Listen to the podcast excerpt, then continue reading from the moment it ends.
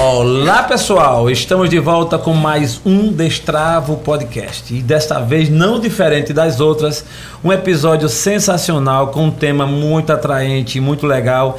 E também para não ficar sozinho e com muita alegria estou ao lado da minha amada esposa Renata Gomes. Natinha, mais um E dia. aí, mais um dia, mais um momento aqui. Maravilha. E, hoje, com esse tema, esse né? tema, esse, tema, prom- bastante atrativo, promete, promete. E o convidado, eu me sinto muito à vontade. Antes, por- de- antes de falar do convidado, manda pessoal. Ah, tá. Oh, Convida meu as Deus. pessoas. Com certeza. Por favor, não se escre... não esqueçam de se inscrever no canal, dar o seu like, ativar o sininho e fazer seus comentários. Vai lá em Destravo Podcast. Nada demais do que você sair mandando para o seu amigo, para o seu familiar e Pra alguns sua temas. sogra, né, A Romão? sogra, ô rapaz. Hoje vai rolar Isso é tema uma de boa, sogra, viu? é.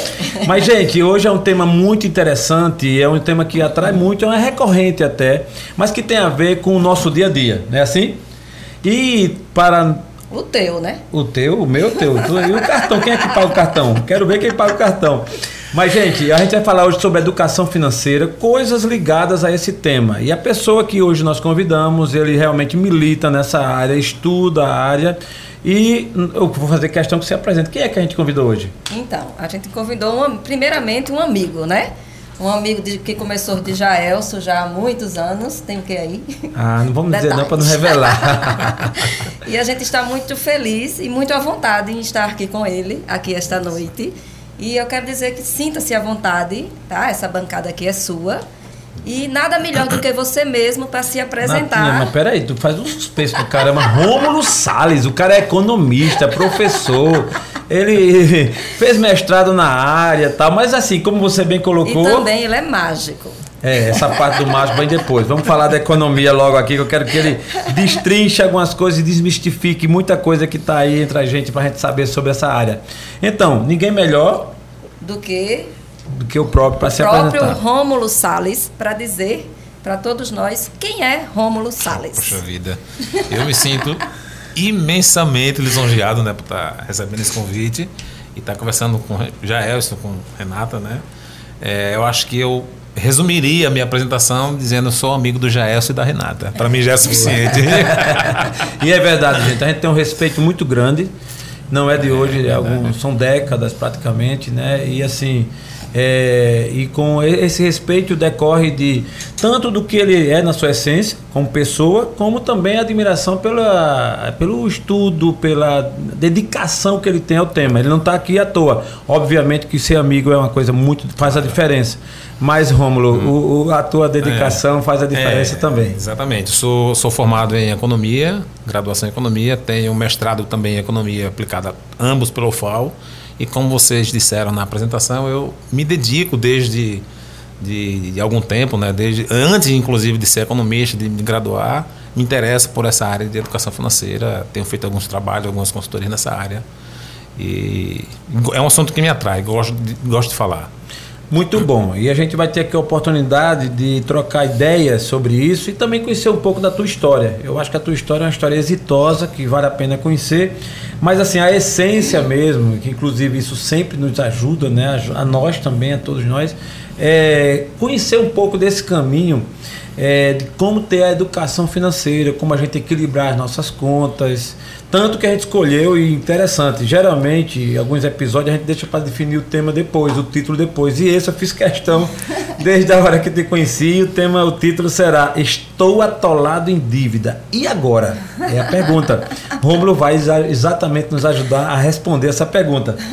Então, Rômulo, é como tudo começou para tu chegar nesse caminho de estudar, de conhecer, de trazer um pouco dessa técnica? Como tudo começou na tua vida? É, eu, eu costumo dizer que é, desde cedo, como eu me identifico com a área, mas foi um, um um auto um, um autoconhecimento, fui me autodescobrindo sem sem perceber que estava acontecendo, né, assim, me direcionando para esse caminho, né?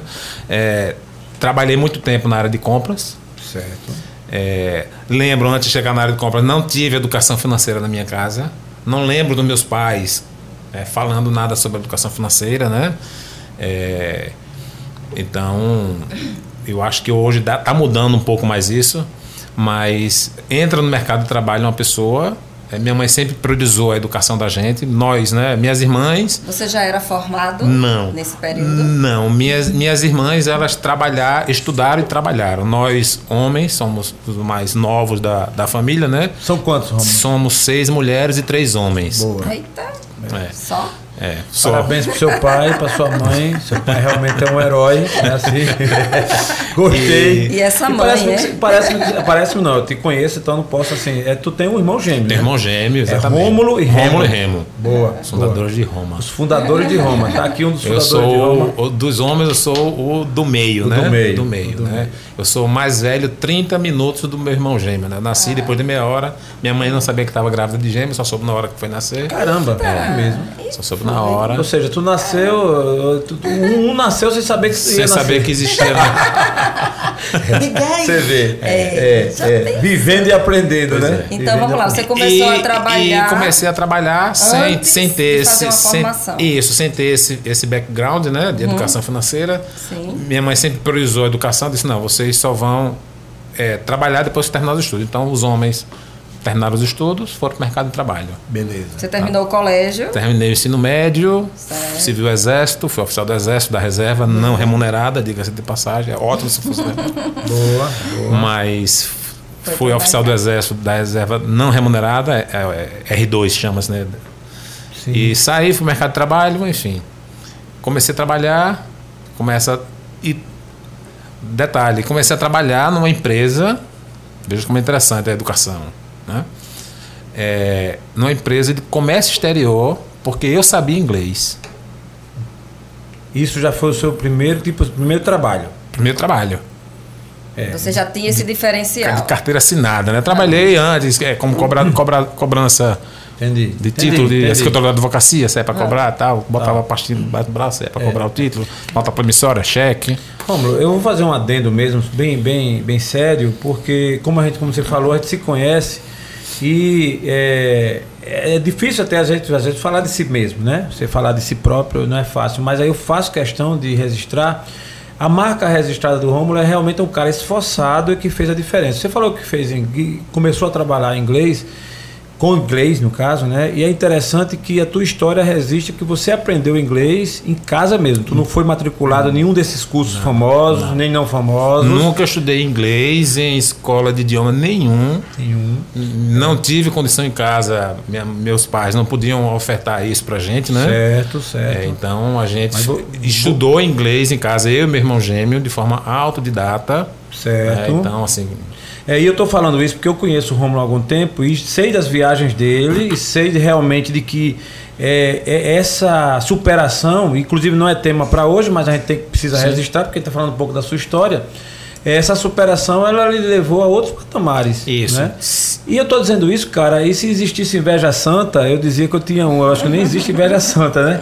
Mas eu tenho, é um dos pontos que me faz ali admirar, porque é sinônimo de que, óbvio, não é regra, mas quando a pessoa se desperta em querer algo que vai, que pesquisa, foi o que aconteceu em inglês. Isso. Tu começou a estudar inglês com que idade? Seis anos, dez ah, anos? eu lembro, anos? eu, eu estudei, comecei a estudar inglês na sétima série e foi fundamental, né? O, o, a- o método que Sim. eles colocavam pra gente estudar inglês com música dos Beatles. Hoje eu sou fã dos Beatles, Boa. né? Então eu tinha um inglês fácil de ouvir na música, Tom, cantando. anota aí que daqui a pouco você bota o playback, ele vai cantar os beats pra nós, viu? Tá tudo certo já, entendeu? Aí você no final, aguardem, aí é no final pra audiência ficar É. esperando, né? Então aprendi, estudava inglês é, em casa, ouvindo música, assistindo vídeo, na época fita cassete, né? Vídeo Sim. em Pô, é, fita cassete. Fita Cara, cassete. é caralho. não, não é do meu tempo. Não é não, né? Fita cassete, sei o que é isso, né? Bem. Alugava o vídeo, colocava a legenda, a- a- o filme era legendado, a gente colocava uma fita, uma cartolina para cobrir a legenda da TV Sim. e ficava assistindo aquele vídeo só escutando e vendo a cena, claro, né? Sem ver, sem ler a, a tradução embaixo da legenda. Então, a gente assistia o mesmo filme centenas, várias vezes. Imagino, Até imagino. o ponto de você estar habituado com a audição, estar habituado com o que a pessoa vai falar, estar prevendo, enfim. É, lendo, ler muito dicionário, muito dicionário em inglês. Não. Eu lembro de uma das passagens, uma das empresas aqui do Nordeste que você trabalhou e que eu a conheci também, em que você fez até uma viagem com isso, o executivo, né? Isso. Na época, imagine só, o executivo era um cara extremamente preparado, isso. É, viajado, tudo, mas ele te elegeu, né? Te convidou para ir junto. Então, assim, isso é sinal do êxito. Né? É. Acho que pra, talvez foi uma coroação para você. Isso né? foi. É. Se, se, digo isso sem problema nenhum. Minha única viagem internacional foi essa. Entendi. E eu fui sim, sim. por mérito, porque eu sabia inglês, com negociava inglês, fazia exportação, ah, fazia importação. É, isso. Então, quer marca... dizer, é, é, esse esforço que eu tive lá atrás, né, não foi premeditado, mas foi um esforço, não deixa de ser um esforço. Lógico, né? lógico, lógico. Isso, e... isso é uma lição grande para a gente, e olha que daqui a pouco a gente vai entrar nessa questão da educação financeira. E eu faço até um paralelo.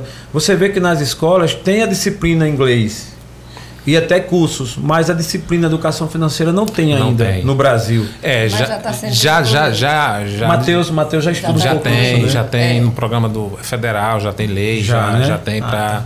Na nossa época não tinha, né? Entendi. Mas, enfim, é, então tive essas oportunidades de trabalho. Como é que eu me interessei pelas finanças, né?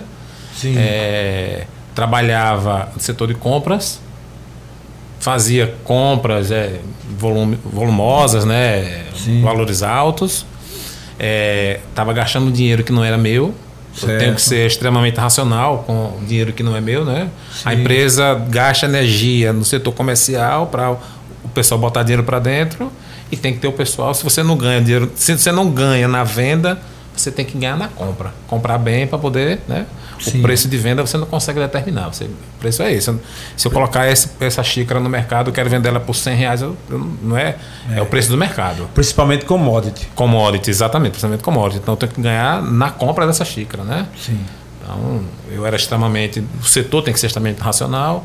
Cotação, três empresas, negocia prazo e tal, enfim. E quando eu ia comprar as minhas compras pessoais, eu não fazia, tinha vergonha de pedir desconto, é. tinha, né, assim, então é, você se acha, emoção, você com emoção, com emoção, você se acha que não, eu sou tal, tenho dinheiro, eu trabalho. Acho que, eu acho que um das, dos fatores maiores da gente é a emoção, não é? É, trabalhar com dinheiro é. pessoal, principalmente, é mais emoção e menos contabilidade, menos conta. Né? Se você for mais for controlada mais emocionalmente e souber fazer menos conta, você com certeza vai ter um controle, né? Não à toa a gente percebe que tem exemplos aí de pessoas com educação quase nenhuma, né? Assim, sim, a pessoa é sim. ignorante no sentido de educação, de conhecimento, né? Não. Entendi. Tá. Então você vê exemplo do pessoal que chega é, com o dinheiro compra carro à vista, quando tem apartamento, tem é. terreno, porque ele não tem o conhecimento técnico que você tem, que eu tenho e que você tem mas ele tem. Consciência. Eu já conversei com, com ambulante que vende caldo de cana na praia, que corta coco, que vende, vende churros, que eu converso. Eles têm terreno, têm casa, têm três. Assim, enfim, tem um patrimônio que hum, às vezes a gente não tem, né? Sim. Então, sim. quer dizer, é menos, realmente, é menos conta e mais emoção, né? Você conseguir ter alguma ter um controle financeiro. Então foi por esse caminho que eu percebi isso, né? Poxa vida. Como é que eu tenho dois comportamentos diferentes, né? Para gastar o dinheiro do meu chefe, eu sou extremamente racional. Mas para gastar o meu dinheiro, eu não tenho, faço conta nenhuma. Assim pensava eu, né? Eu não pedi, ganhei o dinheiro sozinho, não pedi ajuda a ninguém, então por que, é que eu vou pedir informação ou tá, querer saber como é eu vou gastar esse dinheiro? Então eu gastava do jeito que eu queria gastar. É porque quem te conhece, e principalmente nesse tema, acha que você sempre foi um cara não, extremamente organizado e tal. Não, né? Eu tenho, você... eu inclusive entrei na faculdade de economia, já fiz faculdade de matemática, fiz um pouco de geografia, me identifiquei com economia, mas fui para economia achando que era um curso da área de exatas. Que eu gosto, eu gosto de fazer conta. não sou bom em cálculo, mas eu gosto, me identifico, né? E economia não é, é uma ciência social aplicada, né? Claro que você faz conta, tem a parte histórica que estuda tudo isso né, no curso de economia, mas é, ela é uma ciência social aplicada, ela não é na área de exatas. Você inclusive prosseguiu, fez um mestrado, né? Fiz um mestrado também em economia, mas é, não nem, nem sempre foi assim. Tive problema com cheque, com cartão de crédito, comecei a trabalhar com recebia talão do banco é, com seis folhas de cheque, para mim aquilo ali, andar com um talão de cheque na carteira. Ah, é. Poxa, eu lembro que eu, meu primeiro cheque, meu primeiro talão de cheque eu tinha 15 anos. Então, quando eu peguei do Banco do Brasil, rapaz, eu me senti assim, É. agora eu sou gente. Isso. Foi dois momentos, é o cartão de crédito e vou fazer um mexão aqui 0800. O cartão da CIA. Inauguraram o Shopping Guatemi, eu fiz o cartão da CIA. 1989. Aí eu disse, agora eu sou gente. Imagina, né? A mentalidade. É porque eu acho que a economia, essa coisa, essa coisa da educação financeira, passa por um item chamado vaidade, né? O ser humano, né? Eu acho que. É, e a gente vê na economia, no curso de economia, a gente vê na, de fórmula matemática, no modelo matemático, que a gente percebe que você acabou de falar. N- não é tanto vaidade, mas é que a gente mimetiza, ou seja, a gente imita o padrão de consumo das outras pessoas. Né? Quando é que eu sei que eu estou na hora de trocar este celular? Como é que eu sei que está na hora de trocar o celular? Quando eu começo a ter vergonha de colocar ele aqui na mesa, ele está no meu bolso. Quando eu olho o celular da Renata, do Jaelson, aí eu estou com vergonha de colocar o meu. Está na hora de eu trocar o meu. Às vezes nem tá. Entendi. Mas aí eu tô querendo. E às vezes nem pode nessa hora. e nem pô. posso trocar, né? A pessoa chegou para mim outro dia e disse: Romulo, já estava na hora de trocar essa capa de celular. Eu disse, Essa risada dela, fosse você trocava. Eu ela olhou, ela olhou pro celular, ela olhou Não, eu pro ia dizer, celular. eu dizer, não precisa, não precisa trocar o celular, mas a capa. Tá vendo? Tá vendo? Eu tenho uma amiga, deixa eu ver aqui, ó. Deixa eu ver Esse é você, Eu Jaelson. tenho uma amiga que vende capinha. Lívia, Olha Lívia, aí. Por favor. é. Lívia, quanto custa uma capinha para esse celular, Lívia? Dê um desconto aqui para esse rapaz. Mas interessante, cara, a gente brinca assim, mas isso Mas é, verdade. É verdade. Um- a, a minha cesta de consumo, ela é influenciada pela cesta de consumo do Jaelson, pela cesta de consumo da Renata. Vou dar um exemplo prático. É, um colega meu de trabalho, ele ia trabalhar com, com uma, uma bolsa, levava uma bolsa de trabalho, e encontrei ele na época na UFAL, dando aula na UFAL, com outra bolsa. Eu disse, rapaz, tu tá com. Vi tudo de manhã com uma bolsa no trabalho, já tá com essa bolsa aqui. Isso é porque eu tenho uma bolsa para trabalhar outra para dar aula. Aí, eu disse, rapaz, eu posso... É. aí eu comprei uma bolsa por causa... eu comprei uma bolsa por causa disso. Caramba, velho. Eu comecei a dar aula na faculdade, já eu. Eu chegava com a minha bolsa nas costas, mochila aqui nas costas, né, com um livro pesado. Os professores entravam com aquela mala de rodinha assim, empurrando no, no shopping, né? Sim. Chão, chão liso, né? É. Empurrando assim, rapaz, acho que eu preciso de uma bolsa dessa também. Não, eu, tô, eu tô É. carregando as costas, eu estou empurrando. Quer dizer, você percebe É como. verdade. e quando a gente se, se dá conta desse comportamento, que o gasto ele é comportamental, o dinheiro, nossa relação com o dinheiro é comportamental, você consegue dar, colocar os freios. Entendi. Aí vocês estão falando aí de, de vocês que são homens, né? Assim, que vê uma bolsa. Imagina nós, mulheres. Exatamente. Porque os nossos itens são bem maiores, né? Então, assim, a gente quer a bijuteria, É. a gente quer a joia, a gente quer os anéis, o vestido. Eu já tô assim, né? Aí a gente fica preocupada. Eita, que roupa eu fui para que não venha repetir. É. É. E os aí, nossos acessórios são bem Agora, tu, mais. tu repetiu essa, tu repetiu essa bolsa. É porque o Romulo. Ô, Tom, tu viu? Você tá repetindo. Não, velho. Tô, tô repetindo. Esse é novo. Esse eu nunca vim pra cá, não. Não, não, né? Pra Ela cá, sabia. pra cá não. Pra cá não. Pra cá não. não. e ela agora tá assim, ela vai assim, que, roupa eu vou? Já gravei com ele, já gravei, agora é teu. É. Agora a gente tá ferrado, né? A gente vai pro. O Rômulo tá aqui hoje gravando o 28 episódio, ou seja, tem que ter 28 vestidos. Aí olha o consumo. É. Aí assim, será que uma das coi- uma do- dos vilões pra gente gastar, pra gente consumir, seria a gente ter o cartão de crédito? O que, é que você me diz sobre isso? Não, assim. Porque quando a gente se aperta, a primeira coisa que a gente faz é vamos cancelar o cartão, né? Assim? É, porque o cartão de crédito ele não é um meio de pagamento. O cartão de crédito é uma ferramenta de compra. É isso? O cartão de crédito você compra, você não paga no cartão de crédito. Você paga alguma coisa no cartão de crédito? Não. Você paga com dinheiro. Não é isso?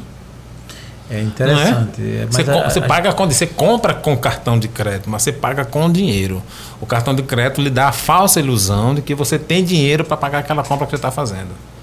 Então, às vezes eu não tenho dinheiro para fazer aquela, para fazer, para pagar aquilo ali, né? Então, o vilão não é o cartão de crédito, o vilão não é o cheque, o talão de cheque, o vilão não é o cheque especial que o banco colocou na minha conta. O banco colocou um limite na minha conta, o cheque especial que eu fui lá, fui lá no banco falar com o gerente da conta para tirar o limite. Você fez isso? Eu fiz isso. Você fez isso. Você não tem limite no cartão de crédito? Não tenho, não, Não, tenho. cheque especial. Vamos lá, não tenho cartão de crédito. Peraí. Não tenho- não tenho cartão de Estamos em crédito. 2022. Não Tá tenho, não tenho cartão de crédito. De- demorou, inclusive, já, e Renata, para eu chegar nesse padrão que eu, eu acho que hoje se encaixa para mim. Né? A pandemia me ensinou algumas coisas que eu acho que ensinou para algumas pessoas também. Muito, muito. É, para mim ficou claro que eu não preciso para o meu perfil de família. Meu, qual é o meu perfil, meu, perfil, meu perfil de família? É eu e minha mulher em casa. Não tenho filho. Certo? Então, o que eu estou falando não é uma regra, nem ninguém pode achar que vai servir para mim também, né? Lógico, não. Então, que são verdades para cada um é, a sua. Despesas de começo de ano que um casal com filhos tem, eu não tenho. Matrícula, matéria escolar, sim, tal, né? Sim. Não tenho nada disso. Então, minhas despesas de início de ano é IPVA, IPTU e conselho de classe que eu pago. aquelas, aquelas Sim né, os valores pesados que a família geralmente tem. Matrícula, tem colégio, tem tudo isso que eu acabei de falar, eu tenho isso. Quer dizer, eu percebi na pandemia que é possível viver com um padrão de vida minimalista. Mas Romulo, você tem um cartão, Romulo? Não tenho cartão de crédito. Não foi porque por escolha, foi porque eu tive um problema com o cartão de crédito e cancelei. Ah, tá. Fiz um pagamento, o cartão de crédito não reconheceu esse pagamento e, enfim, tá. Entendi. Né? Entendi. Tô brigando aí. Mas, não, geral, mas não tenho cartão de crédito. Mas no geral você assim, quem tem, você se souber usar, você não é contra. Não, de forma alguma. Ah, tá. E tem que usar, inclusive. Tem que usar. Entendi. Usar de forma. É como, é como meu salário na minha carteira, o cartão de crédito. Né? Eu não posso.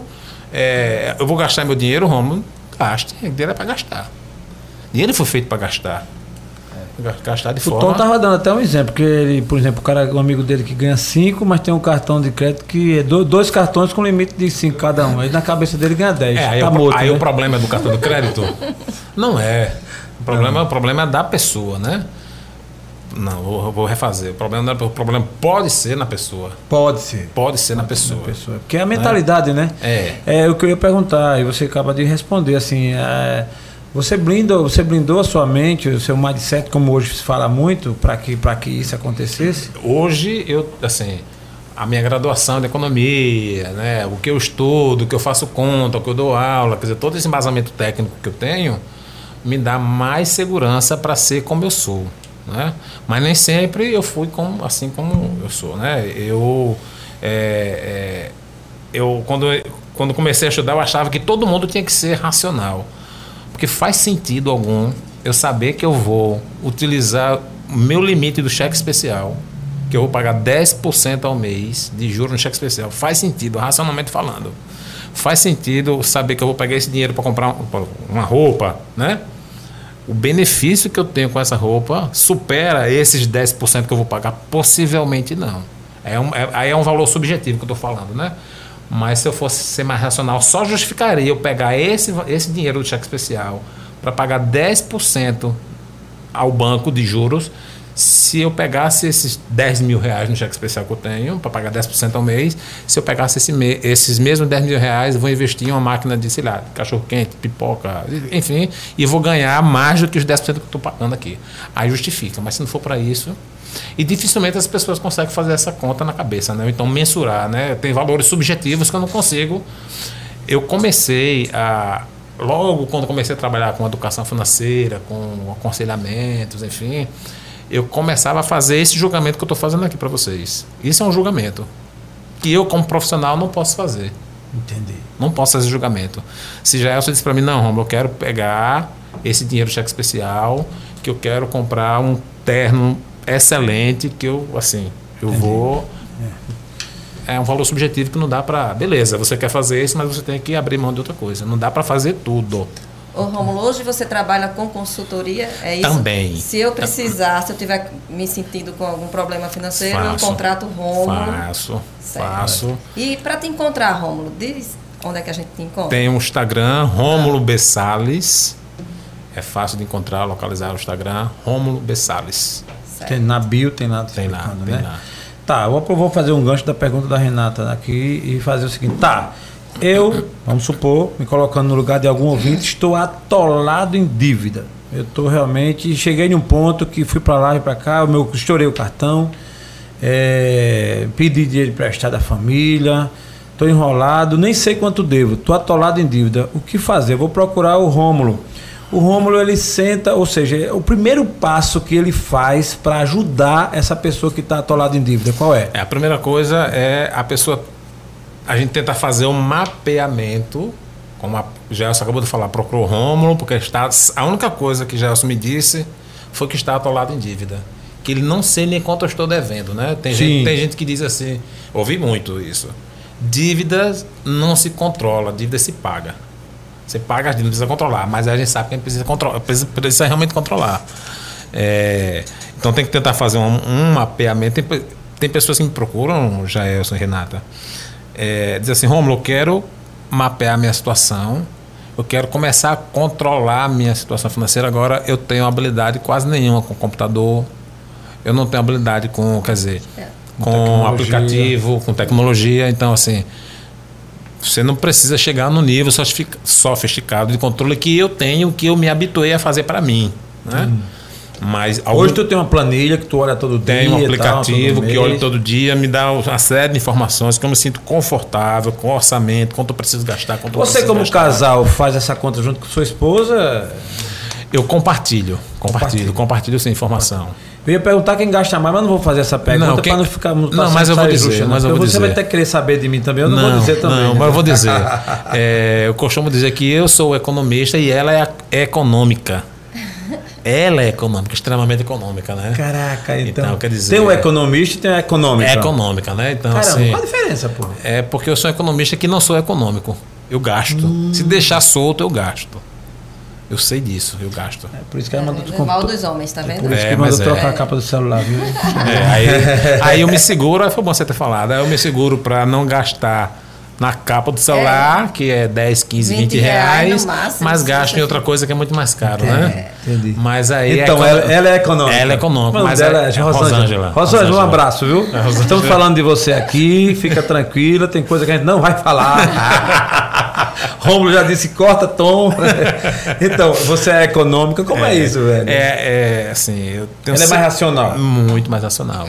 Muito mais racional. Por favor, cara, passa o número dela para minha esposa. Assim, deixa aí, deixa eu falar, deixa eu voltar um pouquinho. Aí a gente vai e faz, dela, faz o mapeamento. Faz o mapeamento. Aí a gente tem aqueles itens, né? Aí, colégio, inglês, condomínio, secretária, seguro de saúde e aí, como é difícil escolher é. o que Olha, vai O Romulo vai mandar um boleto para baixo da porta da sua casa, viu? É, é difícil. É difícil. consultoria é, ficar de graça não. Mas isso são amigas minhas que me perguntam. Mas é interessante ah, tá. que você perguntou, Renata, que as suas amigas lhe perguntam. que você perguntou que suas amigas lhe perguntam. Isso, Renata amigas, já sabia que eu vinha para cá e já fez uma, foi, foi. As uma enquete com as amigas, mandou né? as perguntas, isso, isso. É, é muito assim, você pegou o seu orçamento, recebe dois mil reais, aí botou todo isso que você falou e percebeu que lá embaixo deu três mil e quinhentos reais, ou seja, eu estou negativo em mil e quinhentos reais, né? É muito fácil para eu, Rômulo, que estou analisando né, o, o orçamento das suas amigas, né? É dizer, fulana, corte isso, corte isso, corte. É muito fácil dizer, né? Porque, claro, a, a faca não está vindo na minha, na minha pele, né? Está indo na da pessoa. Então, a pessoa precisa a gente tem que fazer um trabalho de mostrar para você como é a situação e você tentar decidir o que é que você quer, né? Fazer escolhas ali dentro daquele orçamento. A gente, a gente pode fazer tudo sem precisar necessariamente gastar tudo que tem. Dá para fazer. Eu gosto muito de comer pizza, mas eu não preciso comer pizza todo dia. Eu posso escalonar, né? Então, eu posso comer menos pizza e dar fazer, né? E importante é, é, é tentar encaixar o que você ganha dentro do que você gasta, né? E obviamente deixar uma e claro isso é importante dizer que não é de uma hora para outra você você não acumulou esse perfil de dívidas dois três meses, né? Você vem eu, eu tenho 47 anos, imagina eu tô com 47 anos, chego aqui, olha, eu tô com endividado. Então eu levei 40, 20 anos, 30 anos para chegar nesse perfil de dívida. Aí você procura um profissional que esse, espera que esse profissional resolva a sua situação em seis meses. Não vai resolver. Não vai resolver. O então, bom que ele seja. Se você não mudar o seu comportamento com o dinheiro, não tem conta malabarismo financeiro nenhum, não tem matemática financeira nenhum que resolva a sua situação. Ô Romulo, Opa, Você- você- Nosso, nosso Lombardi. Eu tomei foi um susto. Você devia ter me avisado que alguém ia falar no meu ouvido aqui. É o nosso Lombardi. O pessoal vai ver no podcast daquele susto. É que ele, ele não aparece, mas ele aparece. Vai lá, vai lá, Tom Vilela. Você é mágico, mas assim também não. né? Não, pois é. Então, então, tem pessoas que. Eu acho que ainda tem um mais agravante do que a pessoa esperar um resultado mais rápido do que deveria ter. É a pessoa com dívida querer fazer investimento. Tem pessoas que me procuram com dívida que querem investir ao mesmo tempo. Quer resolver o problema da dívida e quer investir. Não, mas vamos fazer, resolver como é que faz para pagar isso aqui. Não, mas porque o pessoal está investindo em ações, está. Sim, aí não tem também milagre financeiro que faça eu render, pegar um dinheiro. De repente alguém tem esse milagre, eu não tenho. De repente, Nem falta de, conhece. de repente falta de conhecimento meu, né? Então se alguém que está assistindo aí conseguir fazer essa mágica, né? Então tá de parabéns, né? Dizer que a pessoa vai ganhar dinheiro mais num investimento do que o que ele paga de juros nas dívidas não ganha. Não ganha. Então, quer dizer, eu tenho que pagar primeiro, equalizar minhas dívidas para depois começar a investir. É o coerente a ser feito. Rômulo, hoje em dia, principalmente na mídia, né, na internet, nas redes sociais, se fala muito em o meu primeiro milhão, ganhar o primeiro milhão, muita. é, e tem né, formas de viver de renda, investir e tal. Isso leva as pessoas a alimentarem um sonho dourado muito forte, né? De, de- Você como economista, como é que você enxerga isso, essa parada, essa pegada? É meio que, é meio que o contraponto do que estamos falando. Está falando de atolado em dívida e ao mesmo tempo estamos falando de alguém que quer juntar e ganhar o seu primeiro milhão. Existe fórmula para isso? Como é que você enxerga isso? Tem reality show, você pode ganhar um milhão e meio, né? Conseguindo terminar um programa em primeiro lugar, você consegue ganhar. em reality show você consegue, Consegue. ganhar um milhão e meio, né? É, beleza. É, é, eu, eu sou muito cético com isso, já. De repente tem pessoas, tem gurus aí financeiros que podem lhe prometer, né? Assim, dependendo do capital inicial que você vai começar ganhar, né? Uma coisa é eu render 10% de, de mil reais, outra coisa é render 10% de 500 mil reais, né? O dinheiro, o, o valor absoluto é muito maior, né? Eu, tô ganhando 10% no investimento, Renata, assim, mas 10% de quanto? né? A pessoa não, mas 10% é 10%, né? Mas assim, eu vejo com. Eu sou cético com, esse, com essas promessas milagrosas. É, na minha cabeça, é, eu, eu, a gente está vivendo um momento no Brasil que a gente te- teve em 2020, 2019, a taxa Selic em 1,9% ao ano, 2, é a taxa, a taxa Selic é a taxa de juros básica da economia. É o que norteia, que serve de norte para toda a economia, para banco cobrar juros, vai subir, vai descer taxa, enfim. E É o tem- eixo. é- e é o que impacta na nossa, no nosso consumo, no, no meu bolso, é a taxa Selic, né? Então a gente saiu de uma taxa de anos atrás que vinha 14, 15% ao ano, conseguimos chegar agora 2019, 2020, uma taxa Selic de 2% ao ano, estamos começando a subir, já está em 9,25%. Né? Então a taxa Selic caiu 2%, a mínima histórica para o Brasil, e está voltando a subir né? para controlar a inflação. Mas o que eu quero dizer com a taxa Selic? A taxa Selic veio descendo, caindo, e eu percebi, meu, meu universo de pessoas, de repente, é resumido, tá? mas eu percebi no, no, no meu ciclo de, de, de amigos, de pessoas que eu, que eu converso, né? pessoas me procurando para fazer investimento. E quando a taxa de juros estava alta, 14, 15%, 10%, ninguém me, assim, não tinha essa, essa demanda toda, né? Então, quer dizer, o que é que explica eu estar investindo num momento em que a taxa de juros está numa das menores possíveis? Estava, né? Agora não está mais, né? Então, quer dizer, de repente, essa se fala muito, se propaga muito investimento, investimento que é bom investimento, não estou dizendo que é ruim, mas a pessoa tem que ter cuidado com essas promessas, né? Que, assim, é, não ter cuidado para não entrar em pirâmide, não ter cuidado para. É, já tive oferta de, de, de fazer, investir em opções, investir em ações, não é o meu perfil. Você tem que entender o seu perfil, para você não entrar no. Né, você demora muito para fazer uma economia, fazer um colchão, fazer um pulmão. E esse seu pulmão você vai. Corre o risco de... Eu não estou com esse perfil, mas nem tenho mais tempo para frente para poder arriscar e assim, É um assunto que não estava previsto aqui, mas é uma pergunta que eu posso fazer também. Essas moedas novas que estão aparecendo, tipo a Bitcoin e esses outros e tal, como é que você enxerga isso? É, eu, eu, eu não sei, já eu sou, eu sou muito cético também. Não é, existe o pessoal que consegue ganhar dinheiro, mas tem que estar lá hum, fazendo mineração, acompanhando, e, e, tem que ter aquele estômago de avestruz, muita coragem para perder tudo. É um negócio muito volátil, né? Assim, então, é, quem tem coragem, quem tem é, bala, perfil, né? perfil né? bala para cartucho para queimar, para tirar, conseguir ganhar, ótimo. Parabéns, é. sucesso. Coincidentemente, antes de você chegar, eu estava conversando com um amigo meu, uma pessoa minha, que aí falei, eu disse, rapaz, estou recebendo daqui a pouco um economista, eu estou doido para investir em Bitcoin aqui, como é que eu faço? Tá? Ele disse, rapaz, está uma péssima hora, eu acabei de perder dinheiro. É. Eita. Ganhei dinheiro, aí tal, tal, tal, e agora acabei de perder, perdi X e tal. Disse, caramba, vou perguntar o meu. É. É, eu acho que são opções, né? Eu acho que a vida é feita disso. E né? esse pessoal Cada... que ganha dinheiro, desculpa, Gelson, esse pessoal hum. que ganha dinheiro em opções, em ações, em cripto, criptomoedas, geralmente conta os ganhos, não conta as perdas, né? Sim. É difícil você, é, né? É, Alguém chegasse para você e dizer para você como disse, poxa, eu perdi dinheiro. Mas a pessoa tem que estar tá ligado que tem, atento que tem as perdas e tem os ganhos. Pela sua experiência, Romulo, a pessoa que está atolada em dívida, você até já deu essa palhinha, você já deu essa explicação, mas e que te procura ou procura resolver? Aí tem o primeiro item que é o comportamental. Comportamental. Você, né, você tem que quer cair a ficha para dizer assim, não, eu vou mudar a minha, minha direção da forma como eu lido com o dinheiro. É, mas tu tem percebido em quanto tempo uma pessoa consegue recuperar, mais ou menos? O cara que atolou, lógico, aí você vai dizer, depende, depende do tamanho do, do buraco. Do, é. Exatamente, depende do tamanho do endividamento, do, né? do endividamento e depende do, do quanto a pessoa está comprometida com o resultado. Né? Eu vou para um nutricionista para ganhar ou para perder peso, não sei qual que a pessoa quer a pessoa quer ganhar, né? Depende da pessoa que quer perder, enfim mas o trabalho do nutricionista, o trabalho do, do profissional da educação física, do fisiculturista, vai depender do seu nível de comprometimento, do quanto você está disposto a. Eu, por exemplo, eu, eu treinava musculação com muita frequência, eu disse, eu vou diminuir meus treinos porque eu não quero ficar em forma muito rápida. Ah, mentira, não. É. né? Então, assim. Rapaz, eu, eu comigo, eu ia ficando também, né?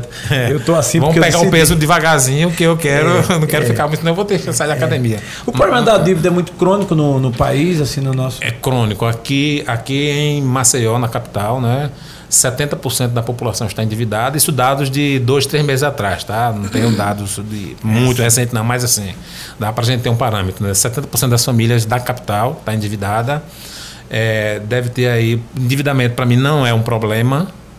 Não Boa. é um problema. Por que não é um problema? Porque você pode ter dívidas boas. Hum. Né? Não tinha dívidas boas, não tinha. Escuta, tá vendo? Eu quero ver aqui. Você pode ter dívidas boas. É. E é. é. Como é que eu sei pode se ter dívidas boas, né? Como é que eu sei que eu tenho dívidas é, boas? Olha aí, agora. Diga aí, diga aí. Sensacional. Dívidas boas e dívidas ruins. Vamos ouvir. Uma dívida no cartão de crédito é uma dívida boa ou uma dívida ruim? Péssima. Então a gente já sabe que é uma dívida ruim. Mas a dívida do cartão de crédito é quando é aquela que você não data de vencimento não paga, é isso? É. Entendeu? Não paga. Que eu, ficou eu, eu, que você vai pagar ali uns 10% ao mês de juros, 10% ao mês 15%, vai dar quase 300% ao ano. É, eu sempre tive medo de cartão de crédito, não foi assim? Foi. Eu, assim, é eu prefiro, enfim, dever, porque é galopante, né? O negócio é. ele, ele, ele é, exponenci... é exponencial. Exponencial, exponencial. né? É e, uma coisa. E, então, tem dívidas boas e tem dívidas ruins. Por exemplo, a dívida de um apartamento. Um financiamento imobiliário é uma dívida boa. Sim. Então, sim. Dependendo. Não, assim, mas dívida por dívida, não vejo com maus olhos. A pessoa. Tá, a população está endividada. Rômulo deve muito? Não, não devo muito. Entendi. Não devo. Mantém, mantém esse equilíbrio. Hum, eu vou ser mais preciso, devo muito pouco. Entendi. Entendeu? Então eu tenho. Esse olhar. É. E é importante essa pergunta que você fez, porque é, eu consigo mensurar o, meu nível de dívida. Você diz, Romulo, deve, deve muito, eu disse, não, não devo. Né? Mas eu ainda fui mais além, devo, devo, devo pouco, né? A pessoa que deve não tem controle, a pessoa diz, eu devo muito. Às vezes ela não deve muito, deve pouco, mas ela não sabe. É a mesma coisa que você pergunta a pessoa, qual é o seu salário? Quanto é que você ganha por mês? A pessoa vai dizer, eu ganho dois mil reais. Ninguém ganha dois mil reais. A pessoa ganha números, quando a pessoa dá um número redondo, é porque ela não sabe quanto ganha. Entendi. É, ganho 3 mil reais. E, e, como é que eu sei? Pessoa, então, a pessoa não controla nada, não sabe nem é, o salário, né? É. Quanto é que tu recebe? Não, 3 é mil incrível, reais. É não recebe, ninguém recebe. É 3.275,28, ah, digamos assim, né? É, é entendi. Ô, Romulo, e como é que eu posso saber se meu endividamento tá alto ou, ou tá baixo? Tá. Aí eu ganho, digamos, 2 mil. Aí percentual. É, é, é um percentual. né? é, é, aconselhável, boa pergunta, é. Renata. É aconselhável a gente ter a nossa renda comprometida com dívidas em até no máximo 30% da nossa renda bruta, né? Então, se eu ganho mil reais, eu posso comprometer com dívidas é, 30% desse, desse valor de mil reais. Eu comprometer 30% da, da minha renda com dívidas. É um, é um percentual. Existe algum basamento teórico? Não. É um, é um, um número que se chegou que a pessoa, poxa, é seguro você ter o, que dívidas são essas? São aquelas parcelas fixas do seu orçamento tá, né, que você 30%. tem. 30%. Né? Certo. Passou desse 30%, você começa a acender a luzinha amarela. Tá. Agora, a minha pergunta foi: como é que eu sei o nível do meu endividamento? Você pegar todas as suas dívidas, parcelas fixas, né? Eu ganho mil reais. Devo 400 dívidas. Não é luz que eu pago Não, todo mês, são, são dívidas. cartão, cartão né? tá. prestação, financiamento de carro, financiamento de bicicleta Certo. Tudo isso que eu tenho de dívidas para frente. Pegar isso aqui, ah, tenho mensal, nesse mês eu tenho 500 reais de dívida. Se eu ganho mil, eu estou com 50% comprometido da minha renda com dívida. E você ter 50%, assim, é... É, é um caderno? Me dê aqui, por favor, Gelson. Isso. Imagine... Uhum. Imagine que eu tenho, que eu tenho renda é, é, fixa, isso aqui é fixo. Boa, boa. Do meu salário, isso aqui é fixo. São as dívidas que eu tenho. Sim. São prestações fixas. Certo. Tá. Não é isso? Vamos lá, o financiamento do. É, são prestações fixas. Eu tenho 500 reais de prestação fixa, que todo mês eu vou pagar 500 reais. Tá. Certo. Né? Tá. Se eu ganho mil reais, aqui sobrou 500. Certo. Eu estou devendo 50% da minha renda, está comprometido. Meu, meu orçamento está engessado em 50%. Está engessado. O ideal é você engessar o seu orçamento em 30%. O ideal era eu ter aqui ó, 300 reais engessado. Pronto. Botei um gesso nele aqui, teto, não posso mexer. O teto da dívida. O ideal, né? O ideal. Por quê? Não, mas Rômulo, 300 reais não vai... É 500 reais, vai ser... Isso aqui é 300 reais fixo, não vai aumentar mais nunca, né? São prestações, 10, 12 prestações de 300 reais, não vai ter aumento, vou me endividar. Essas parcelas não vão aumentar. Beleza, isso aqui vai continuar fixo durante 12 meses, digamos que seja 12 parcelas de 300, mas os 700 reais, se você ganha mil, tem 300 fixo e 700 reais está sobrando de saldo, né? Esses 700 reais você vai fazer o quê? É para pagar seu aluguel, pagar sua feira, pagar colégio, pagar luz, combustível, e esses valores fixos, esses valores variáveis, né, que você tem, as suas necessidades básicas, não ficam fixas o ano todo. Combustível não fica fixo. Lógico. Mensalidade, energia. colégio, energia, tudo isso aumenta. Então, cada vez mais vai faltar dinheiro aqui para as suas necessidades básicas, porque você tem um fixo aqui que está travando você. Então, você carregar um peso de uma dívida por muito tempo é prejudicial, porque eu conheço pessoas que não têm dinheiro é comum a gente saber disso. Não tem dinheiro para nem fazer a feira do mês, porque não sobra. Porque tem que pagar as dívidas. É verdade. Inclusive, tem uma lei que foi reformulada esse ano, que é a lei do. veio modificar o Código do Consumidor.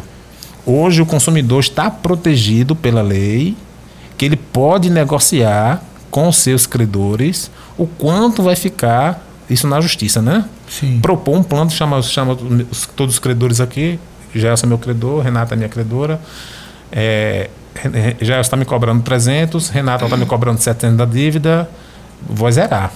Eu vou ficar sem receber nada. E agora, com minhas, minhas necessidades básicas? E a feira? Minha feira, como é que eu vou comer com. Né?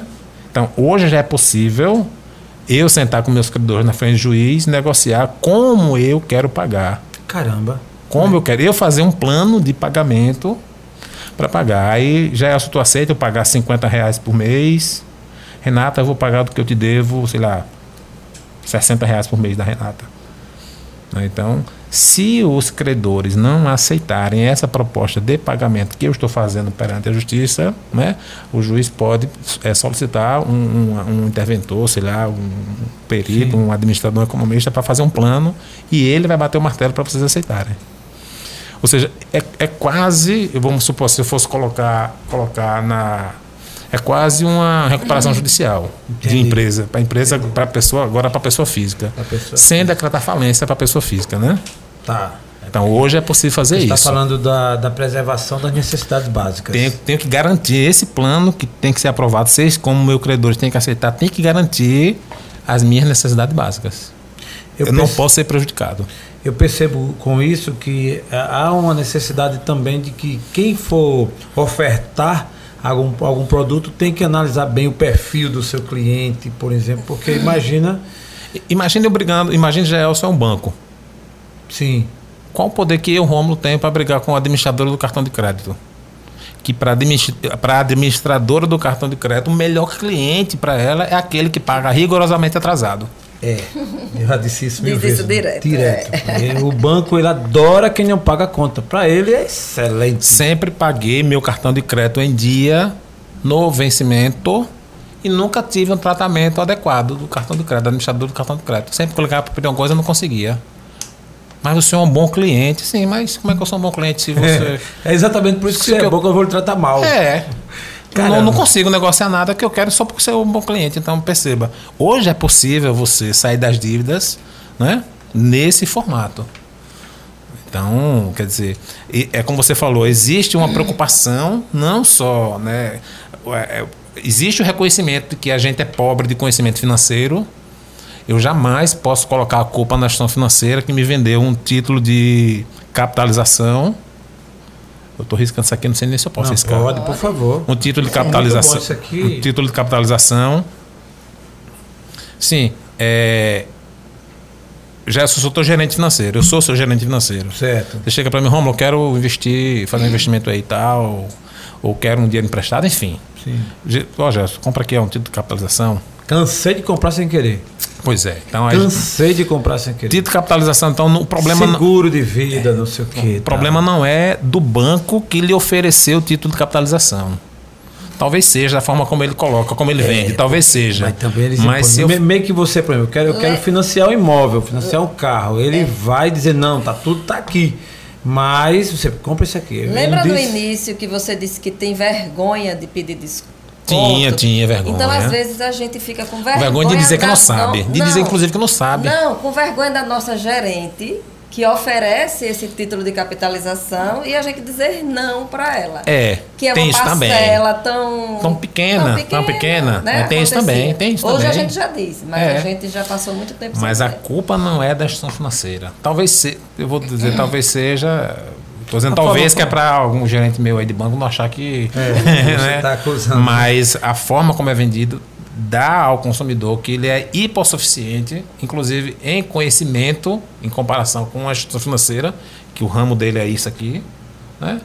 Mas aí eu sabendo eu, que eu vou num banco, eu tenho que estar informado sobre isso daqui. O que é um título de capital? Eu só posso dizer sim se eu souber o que é. Né? Então eu tenho que estar preparado para fazer a pergunta certa quando me for oferecido pergunta. Às vezes o, a instituição me oferece esse produto, eu não sei nem o que é está me oferecendo e eu compro. É. Porque eu não, eu não fui capaz de fazer a pergunta certa. Tu já fizeste título de captação? Nunca fiz. Consórcio. Nunca fiz consórcio. Nunca. Seguro de vida. Não, não tenho. Não, tenho. Eu devo ter, por causa de empresa, né, contrato, seguro de vida, Tá, tem, mas tá. eu vou fazer um seguro de vida, Seguro não de apartamento. Aí tem porque vem embutido, né? Vem venda casada, né? Você faz o financiamento e, o seguro está ali dentro da prestação que você paga. Mas eu procurar, não. É, seguro de carro, vamos supor, né? Sim, lógico. Eu, seguro de carro sempre fiz no primeiro ano. É mesmo. É, porque aí depois aí não é mais novo, aí eu fico. Ah, É tá. o psicológico, né? O carro é novo. É. Se me roubar agora, poxa, eu vou perder, né? Então. Mas aí depois do segundo ano eu não faço. né? Mas, Rômulo, a pessoa hoje em dia com esse mundo tão. O cara sem um seguro, e se levar o carro, se levar teu carro, se levar o carro. É, se levar meu carro, se levar minha moto, eu dou graças a Deus que leve o bem material, mas me deixa intacto e não toca na minha esposa. Entendi. Para mim isso é suficiente. E, e espero ter o discernimento de não reagir. Perfeito. Que, É. é, que é o ideal. E, e você tem, estando assegurado, com o, o bem segurado, assegurado, segurado, talvez ele dê uma tranquilidade maior de você não reagir, né? Leve, eu tô com seguro mesmo, né? Lógico, Mas enfim. lógico, lógico. São. Mas você fala, eu que é até curioso, com relação ao seguro do carro, você acha que economicamente não é negócio? a probabilidade de seu carro ser roubado, ou, enfim, é muito remota. Você o faz para não usar, né? Claro, né? Um seguro Lógico. você faz para não usar, né? Se você colocar a olhar o nível de acidentes que tem, e a- dentro da frota de carros que existe na cidade e tal, a probabilidade de ser De ser o seu, né? é pequena, né? Pequeno. Aí eu vou fazer uma pequeno, pergunta né? do negócio que é bem atípico. Vamos lá, Tom. Eu acho, eu acho que até porque se fosse uma coisa fácil de acontecer, não existia seguradora, não existia, porque não seria negócio para ele. Tá pagando todo dia um carro, vários carros para poder, né? Agora, o risco existe, É. né? O, o- o risco, o risco existe de, de acontecer, né? Probabilidades pequenas elas acontecem, né? O, o Peru ele passa 365, 365 dias, 364 dias do ano sendo alimentado pelo dono engordado, né? Ele jamais pensa que no Natal, na véspera do Natal, ele vai ser morto É. para servir da ceia, né? Então a probabilidade remota do Peru morrer existe, mas ela existe, Ela existe. né? É, eu, particularmente, quanto ao seguro do carro, não sei se é por conta de tantos anos, eu não me vejo sem. É, eu É tive uma- muita coisa que a gente não É, eu, muitas coisas, mas na tinha essa é muito forte, porque assim, eu até já tive um acidente e o- foi perda total e o seguro pagou. Então eu já me vali, eu já, eu já me utilizei do seguro por mais de uma vez. É, e não- Aí eu acho que não é só questão do roubo, mas é uma questão de. Não tô, não tô advogando aqui contra seguradoras. Entendi. Tô dizendo que eu, Rômulo, Tá, entendi. meu pe- pensamento é esse, né? Quem, quem faz seguro de vida, quem faz previdência para aposentadoria, são seguros que você tem que ter realmente, segurar, assegurar seu patrimônio Sim. contra incêndio, tudo isso é válido. Eu não tenho alguns seguros que eu deveria ter, que a Agora- maioria das pessoas tem. Ô Rômulo, e você como é que você se comporta? Tipo assim, você teria uma reserva financeira para esses tipos de situações? É, o ideal, muito bem colocado, Renata. Muito bem. O ideal é qualquer independente se você tem seguro, se não tem, né, é fazer uma reserva financeira, né? Qual é o ideal dessa reserva financeira, Romulo? Quem assim, é ideal que você tenha, é difícil construir, não é fácil, mas você tem que, né, três meses de reserva financeira, três, três meses de quê? Aí Seus você- custos. Exatamente, né? Eu faço meu orçamento, minha, meu custo de vida ali mensal é mil reais por mês. Então, o ideal é estar fazendo uma reserva financeira, trabalhar para construir três mil reais guardado. Se eu trabalho em empresa privada, se eu ficar desempregado, eu tenho três meses garantido aí, sem mexer nenhum centavo no meu padrão de vida, no meu, né? Vou continuar indo para minha pizzaria, vou continuar tomando, né? Vou tal, pro shopping, para praia, vou passeio, três meses. Depois que construir três meses, você trabalha para mais três, vai construindo, né? Então, quem você- deve mais, Romulo? É quem ganha mais ou quem ganha menos? É boa pergunta, né? O peso das dívidas é para quem ganha menos. Quem ganha mais, poupa mais. O fato de do trabalhador brasileiro não conseguir ou ter dificuldade em fazer essa reserva financeira que a Renata acabou de me perguntar, não é porque ele não, muitas vezes não é porque ele não quer, não é porque ele é descontrolado, não é, às vezes é porque ele ganha pouco mesmo. E porque as coisas estão aumentando, as coisas aumentam. Então não é ele que não tem educação, às vezes é educação financeira. Mas às vezes é porque o salário é muito pouco que o trabalhador recebe. Quem ganha menos, quem ganha um salário mínimo, 1.212, você tem como cobrar que essa pessoa faça uma reserva financeira? Tem como cobrar, tem como educar, mas essa pessoa vai ver muito privada de muita coisa, né? Uma pessoa que ganha 10 mil reais consegue, claro, economizar muito, né? Agora, claro, tem, tem situação que, que você tem o- pessoas que ganham muito dinheiro que, o, se você bota Michael Jackson aí morreu e, e o que ele tem não paga o que ele deve de patrimônio. Tem muito caso de, de milionários aí que morre e você pega o patrimônio todo, o ativo dele não paga, não cobra o passivo. Né? Então, eu dei o exemplo do Michael Jackson, mas não sei se é verdade. Foi o que me veio à mente agora, tá como exemplo. Entendi. Mas, quer dizer, é muito relativo isso, né? É porque a dívida, eu acho que uma das coisas que ela faz, que ela deixa, é a perturbação, né? E você vê que tem muita gente que termina, não é um assunto para aqui, mas muita gente dá até cabo à sua própria vida, né? É. De, de tanta tristeza, porque mexe muito com o emocional. Caso de suicídio, caso, Caso de de dívida. é, suicídios, né? Caso de pessoas que, que realmente entram em parafuso, né? É, eu já vi uma pesquisa, alguém falando que, por exemplo, os casos de divórcio, a maior parte não é nem por outro motivo, é a dívida. Procede isso? Procede desemprego 3D. Desemprego, divórcio e doença. Desemprego, divórcio e doença. Não sei a ordem, né? mas não necessariamente nessa, mas é, tem os três Ds que são os principais motivos de você. Você fala desemprego é a dívida. É desemprego, não, desemprego. Eu fiquei desempregado. Falta de renda. Ah, tá. As separações. É, desemprego, fiquei, perdi meu emprego, entrei nas dívidas porque entrei no emprego. Divórcio e doença. São as, as causas bastante comuns causa. que você Que entrou. Eu estou endividado hoje. Por quê, Jaelson? Ah, me divorciei. Você está endividado hoje, Renato? Por quê? Não, tive uma doença. Você está endividado por quê hoje? o- Tom. Tom. Não, porque eu fiquei desempregado. Não, de divórcio eu sei que é, porque a ex-mulher geralmente. brincadeira, brincadeira. O ex-marido também, né?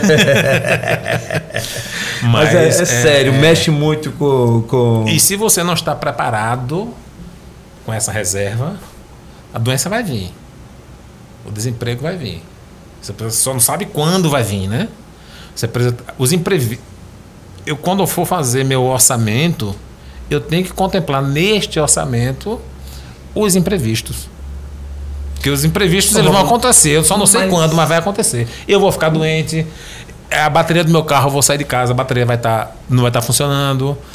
Então assim, e aí? Na prática, vamos ser bem prático aqui. Isso, assim, acontece ou é muito pouco, ou é um romance, assim, é me- meio.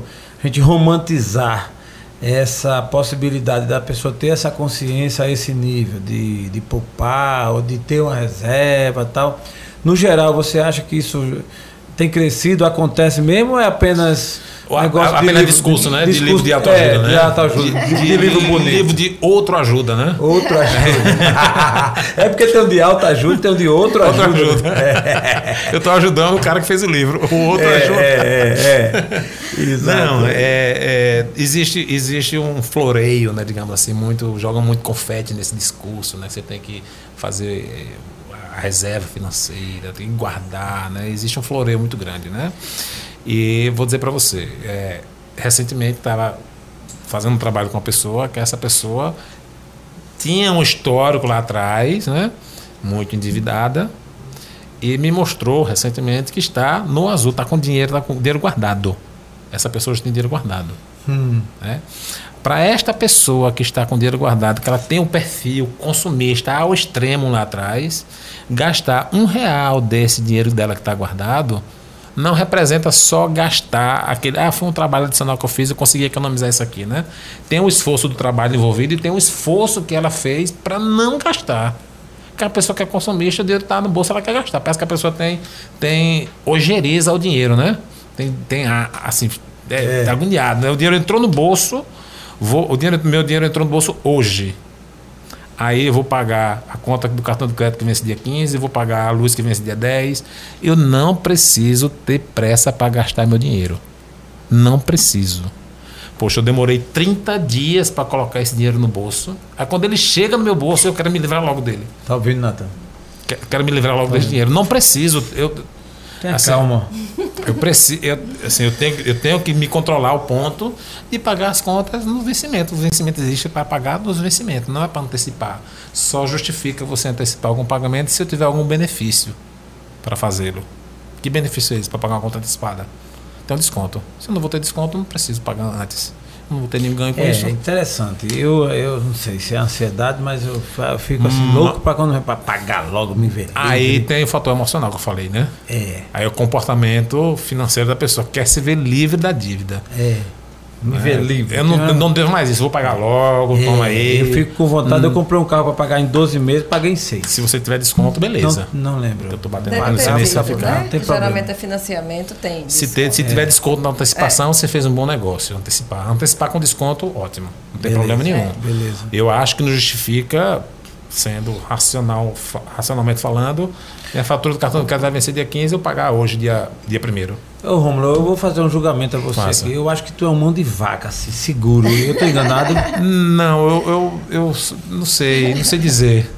Não tem, não tem essa tem, figura, né? Tem. Às vezes, cara- às vezes o, o- eu posso dar a impressão que sou. Eu já pelejei pra vamos pagar um né? suco pra mim, mas é difícil, cara. É difícil, realmente assim, Eu entendeu? posso dar a impressão, mas. O cara tem 30 anos de casado, ele não tem filho ainda, fica fazendo conta, velho. Pelo amor de Deus, assim, é brincadeira.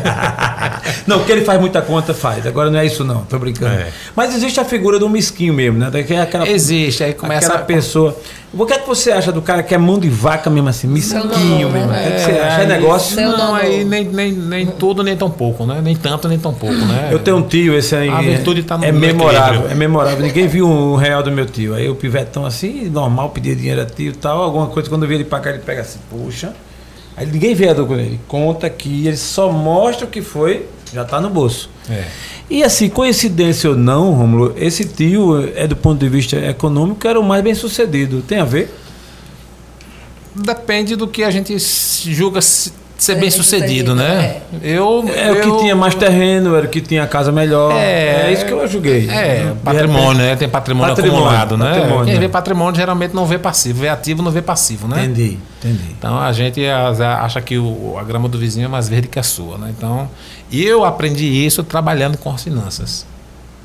Né? Entendi. Eu, assim, a- a gente percebe que, que, que é, tem pessoas, e é muito comum, e é, gostar de aparentar mais do que realmente é. Aí isso dá um problema no seu bolso.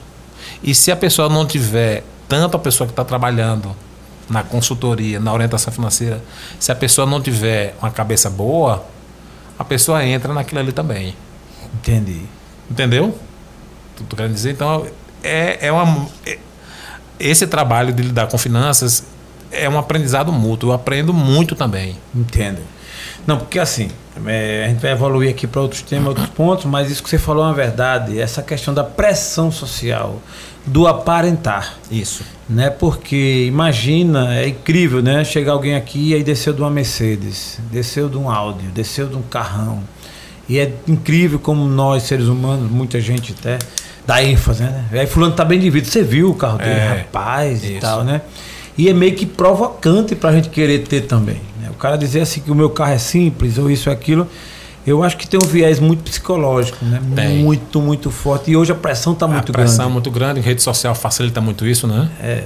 Eu colocar uma coisa na rede social e achar que. O outro colocou e achar que ele, que ele tem aquilo ali mesmo.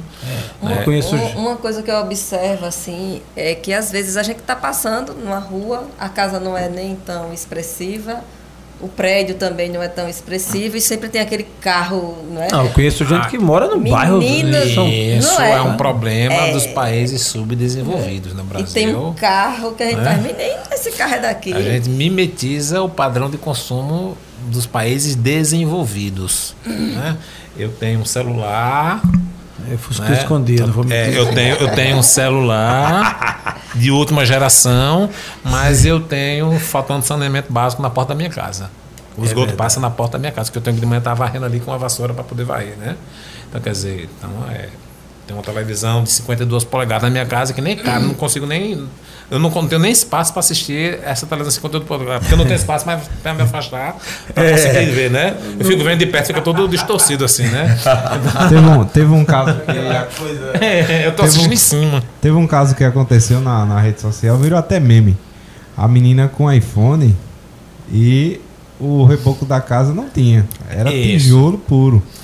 Aí depois já é, a galera é, criticou né, na internet, aí depois ela postou uma foto com um celular mais fraquinho e o reboco já tava pronto. Pronto, Ah, já é. tava. É, é. É o famoso, um termo que surgiu agora, que é influenciador digital de baixa renda. Mas é verdade. Eu não tinha visto. Influenci- influenci- influenciador digital de baixa renda. O cara tem 180 mil seguidores, 30 mil, 40, 50 mil, mas ele tá nessa situação que você falou aí. Rapaz, é, a gente conhece. Tem uma nova categoria. Não, tem outra também que é o rico, o rico, como é que chama? É, é o rico. Dublê, dublê de rico. Dublê de rico. Dublê de rico. É. É. o cara que tá lá na, na lancha dele e tal. É isso aí. E não é a lancha, não é dele. Não é dele. Cara, que coisa, tem, velho. tem tudo isso. Eu acho que isso é um, assim, não sei, eu não posso nem estar falando demais, mas isso mexe com a questão do comportamental mesmo, né? 100%. 100%. E a, e a rede social influencia muito. Muito. Muito mesmo. Então, assim, é, o que você vai ver de gente, esse exemplo que você deu, que tem um iPhone e que de fato ele não teria a condição de ter aquele iPhone, é, é uma forçação de barra, né? Exatamente. né? Nada contra, obviamente, o Digital Podcast não está fazendo aqui alusão à contrariedade a ninguém. Cada um segue seu estilo de vida, vive como quer, faz o que quer, compra o que quer, gasta como quiser, isso aí é normal. O que a gente está fazendo é apenas uma constatação. Se isso faz bem a pessoa, Paciência, mesmo. Não, é, é um trabalho que você, assim, não, é, que você não consegue julgar, não dá, para julgar. Você pode julgar. mostrar o caminho, né? É, o que a gente tenta. Exatamente. E são mostra... escolhas, né, Gelson? São escolhas, são escolhas. Eu tô, eu tô, tendo um celular de última geração, mas eu tô abrindo mão de outro. Eu não vou conseguir ter tudo. Lógico, lógico. Né? Na, então, de, deixa a parede sem reboco. É. Deixa a parede sem reboco. Mas eu é. quero o celular, eu quero um iPhone. Isso. Então. Não tem problema. O, o que a gente tenta aqui fazer é tentar mostrar uma mensagem esclarecedora para quem quiser, tiver interesse, seguir alguma dica, isso. algum conselho. Mas isso não, não é julgamento nenhum. Cada um faz seu caminho do jeito que quiser. Agora, que o problema do endividamento é um problema muito sério, é. Sim. É, sério, o endividamento é, é sério. E, e, outra, outra coisa, é, fala do dublê de rico aí. E eu ainda acho o dublê de rico. Bom negócio. Legal. Legal. Porque ele não está gastando dinheiro dele. Ele tá na lancha do amigo. Isso. Quem tá bancando não é ele, né? Aí é. ele tá fazendo um bom negócio. É. é por isso que aquele teu amigo que tem piscina, tu não larga é, ele. Eu quero dizer agora, eu quero isso... dizer, eu não tenho piscina na minha casa, mas pô, é mais importante eu ter amigo que tenha piscina. Com certeza. É, é. Quanto, zero. quanto custa uma piscina? Dinheiro é você ter amigo rico. Isso. É a melhor coisa que tem. Não é verdade? não, e dublê de rico na rede social não é tão difícil, né? Porque assim, você posta a foto onde tá, bota aquela roupa mais, sei lá. Uhum. Conheci tem os um, filtros, né? Tem uns filtros que ajudam, né? Eu conheci um casal que ganhou recentemente um final de semana em Milagres. E caramba, foi pra lá e fez lindas fotos e tal e tal. E porra, todo eu mundo que viu. casal também. É. Muito meu amigo, muito é meu amigo. É. Um amigo nosso, um amigo nosso. Porque foi, né? parecia né? que a casa até era deles. Não, é. a casa era assim, mas porra, quem viu, caramba, ele tá bem, tá, tá tudo bem. Certo, tudo certo. Tudo certo, cara. Não precisa esse cara que tá lá nessa casa dizer assim, não é minha, ou então eu dizer que é assim, fui, ganhei. É. Né? Não tem problema Só nenhum. Ostenta. É.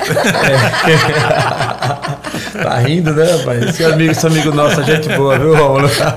certo. Mas, Rômulo, antes da gente seguir aqui para duas perguntas bem chave, eu ainda quero voltar um pouquinho para a economia. Você é um cara que se debruça a estudar um pouco o país, Brasil, né? Hoje, no momento, independente, eu não estou aqui falando de ideologia política, enfim, religiosa, nada disso, mas economicamente, vivemos um. Que momento estamos? É, estamos no momento, já vínhamos em um momento é, muito crítico, de 2014, 2015, um momento muito crítico em função dos acontecimentos que é, Lava Jato, enfim, todo aquele sim, cenário, né? Então, já, desse ponto em diante, o Brasil já começou a entrar em um declínio, né? É, se aprofundou, piorou mais ainda com a pandemia. Certo. Né? É, o, o o, os direcionamentos que, que, que estamos tendo na economia, é, a meu ver, estão ajudando a aprofundar o que está acontecendo, né? ou seja, a crise está aprofundando mais em função do, das medidas que estão sendo tomadas. Né? Poderia, talvez, é, se fosse de, de outro jeito, ter, estamos um pouco melhor, mas aí tem a pandemia, teve a pandemia. Lógico. E 2022 quando a gente começa a sair da pandemia, né, é, a gente percebe que continua, inclusive, o que estava, por exemplo, um indicador para a gente ter ideia, né, é nível de desemprego, taxa de juros e inflação. Né? A gente estava com a, a, taxa de juros é, baixa, 2% ao ano, nunca tivemos na história do Brasil. Uma taxa de juros tão baixa, dólar. Que é bom, que era bom. Que é bom, né? Assim, Isso. é importante você ter juros baixos, mas não é suficiente para poder tirar a economia da, da recessão, né? É, desemprego altíssimo, confiança de empresário, confiança de consumidor, confiança das famílias também é não muito boas, né? O cenário da pandemia afetou o Brasil, afetou o mundo todo, né? O Brasil não ia sair, não está não tá fora do globo para dizer, poxa, o Brasil, né? É, Mas a gente tá, a gente ainda está num caminho difícil a ser seguido, né? Tem eleição lá para frente, né? Então, Lógico, esse ano é um ano extremamente atípico. É um né? atípico, eleição, né? Nós temos Copa do Isso, Mundo, temos, então, tem ainda o, é, o advento da a, a pandemia, do Covid. Isso, então é, ainda 2022 é um ano muito complicado. Né? Desemprego alto, salário mínimo. Há três anos que a gente não tem é, salário mínimo aumento real. O que é aumento real? Acima da inflação. Eu só estou tendo reposição das perdas salariais. Né? O, o, índice de inflação do, do ano passado deu 10%, vou dar 10%, não sei. É, vou dar 10% do salário mínimo, né? Então, estou tendo reposição, não estou tendo é, aumento real acima da inflação. Então, não estou colocando o poder de compra na mão da população para consumir, né? Nós vivemos no sistema capitalista, eu preciso que a população consuma. Como é que a população vai consumir se ela está desempregada? Está com a renda caindo e sem perspectiva de. Eu, eu só vou consumir se eu tiver segurança da minha empregabilidade. Eu, Rômulo, né? Se eu vislumbro para frente, se eu vou estar empregado, então isso me dá mais segurança para consumir. Se a pandemia está começando a controlar, mas aí volta, né? Fica nesse, nessa insegurança, né? É, insegurança por causa da eleição, não sabe o que, é que vai acontecer lá na frente, quem vai, né, tá se for, começando a se desenhar agora.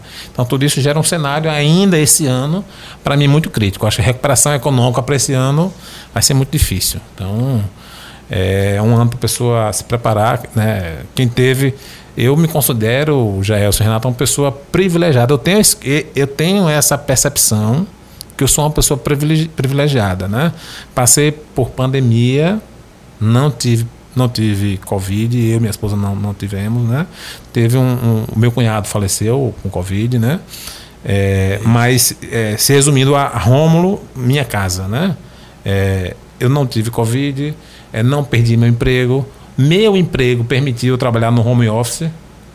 É, tem, assim, quem é garçom, quem é, é, trabalha em gastronomia, quem trabalha, não consegue trabalhar no home office. Então, quer dizer, imagine quantas pessoas perderam emprego e eu, privilegiado, consegui manter meu emprego. Né? Então, eu tenho esse discernimento. Então, para muitas pessoas não tiveram essa oportunidade que eu tive, né? então vão estão sofrendo, né? É, auxílio emergencial, perdeu renda, ficou, enfim. Romulo é uma pessoa otimista? Sou otimista.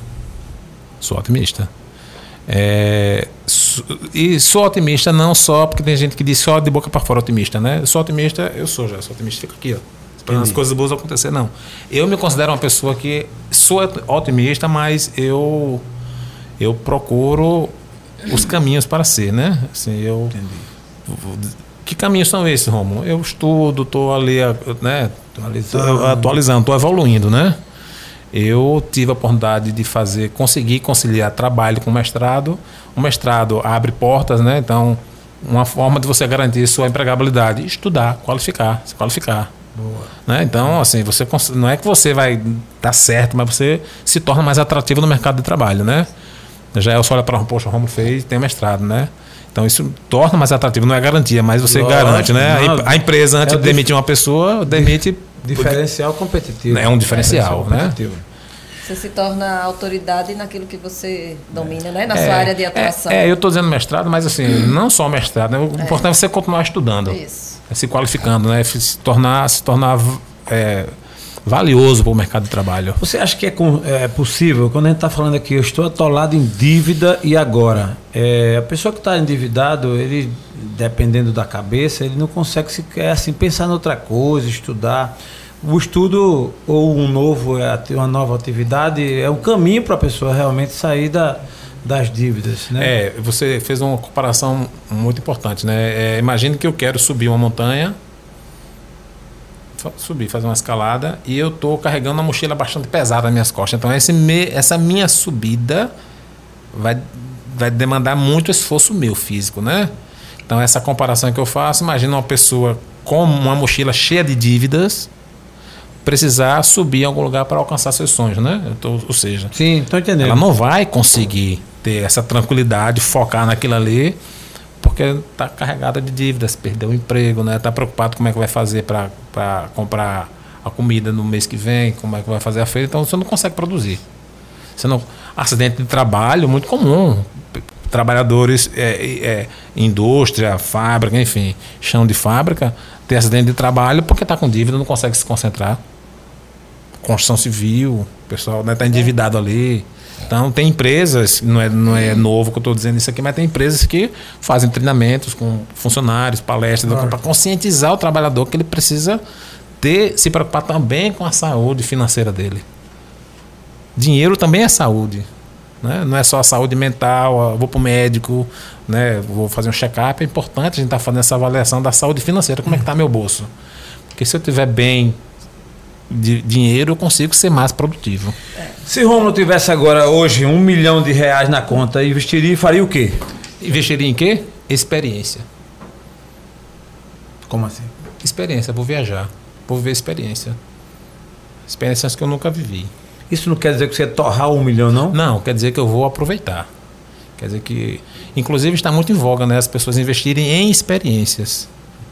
Tá. É, é, entendeu? Assim, eu estou vivendo, por exemplo, né, muito prático, vou dizer agora. Estou dizendo isso com conhecimento de causa, né? Tá. É, eu sou uma pessoa, fui uma pessoa que tinha muito receio de fazer muitas coisas na minha vida. Uma delas era viajar. Sempre tive muito receio de pegar a estrada, de pegar avião, que o avião vai acontecer um acidente, eu vou, vai cair, eu vou pegar um carro e vai vir um caminhão na minha frente, vou me acidentar, vou tô de moto, tô viajando de moto. É, eu tenho, é. você, você, me falou e assim, logicamente é uma escolha. É. E eu até admiro, é, porque requer uma certa coragem. Mas aí você está falando isso no sentido de que você está vivendo a experiência. Estou vivendo experiências que eu não vivi. Né? Então, isso foi a pandemia que despertou em você? Pandemia me despertou para isso. Não adianta você viver acumulando, acumulando e esse dinheiro está crescendo e ok, não que eu esteja acumulando nem que o dinheiro esteja crescendo, mas assim, né? Mas, sim, aí, ok, sim. E? O que é a vida por Rômulo? É algo que tem que ser vivido. Hoje eu tenho essa, essa, essa, essa, esse discernimento, essa noção que amanhã eu posso não estar tá aqui para responder essa pergunta para você. Então, eu já fui muito de estar tá planilhando, de estar tá pensando lá na frente, de estar, tá, poxa, o que é que vai fazer? Onde é que Romulo vai estar daqui a cinco anos? Onde é que você vai estar, já é daqui a cinco anos? Eu não sei. Onde é que eu vou estar? Então, eu passei muito tempo me martirizando por causa disso, né? Poxa, o que é que eu vou fazer daqui a dez anos? Como é que eu vou estar daqui? Né? Então, tem que ser vivido hoje. Né? Então, se eu não conseguir é, se eu não conseguir é, fazer com que essa vivência aconteça para mim, para as pessoas que estão ao meu lado, né? Eu acho que é, não está completo. Nunca tive, sempre tive medo, Gelson, de andar de bicicleta como eu estou andando hoje. Eu tenho 47 anos, nunca tive uma bicicleta. Nunca, nunca andei de bicicleta. Porque medo e sempre passava assim, olhava assim, poxa, o pessoal está andando de bicicleta, deve ser ser massa. E hoje tu tá fazendo. Então, assim. Ciclista, sabia? Ele faz 40 quilômetros. Então, bater. Tenho, tenho receio, tenho, tenho medo, existe, tem que ter Mas cuidado. Mas vai, vai, tá viva né? a experiência. Então tem que, tem que viver, né? Com cautela, né? Não é para você estar tá fazendo, mas tem que... Eu acho que isso é... é, é, é a... Entendi. É, Rômulo, geralmente, mas eu queria fazer mais uma pergunta fazer as duas ainda. É porque quem está ouvindo a gente com essa história de dívida, é qual, cada um tem uma percepção do dinheiro. O que é o dinheiro para o Rômulo? Dinheiro é algo que, que é para ser gasto. É para gastar. Você vai acumular, é um meio de você conseguir ter essas experiências, né? Gastar e ter essas experiências, né? Claro que cada julgamento desse você vai fazer da, da, da, sua forma. Né? Não cabe a mim dizer o que é que o Gelson vai fazer Bora. com esse dinheiro, né? Mas, mas, é uma forma de você, você utilizar bem esse dinheiro. Tem, por exemplo, do mesmo jeito que pessoas que não têm dinheiro têm problema, pessoas que têm muito dinheiro também têm problema. Né? Tem um, a primeira mulher que ela é centibilionária. Ela está na lista dos nove, são nove centibilionários que existem. Ela é a primeira mulher a ser centibilionária. É que tem mais de 100 bi. 100 bi. Cente bilionária.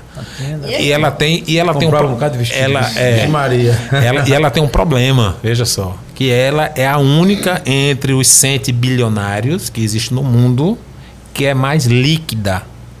Ou seja, tem Liquidez. liquidez.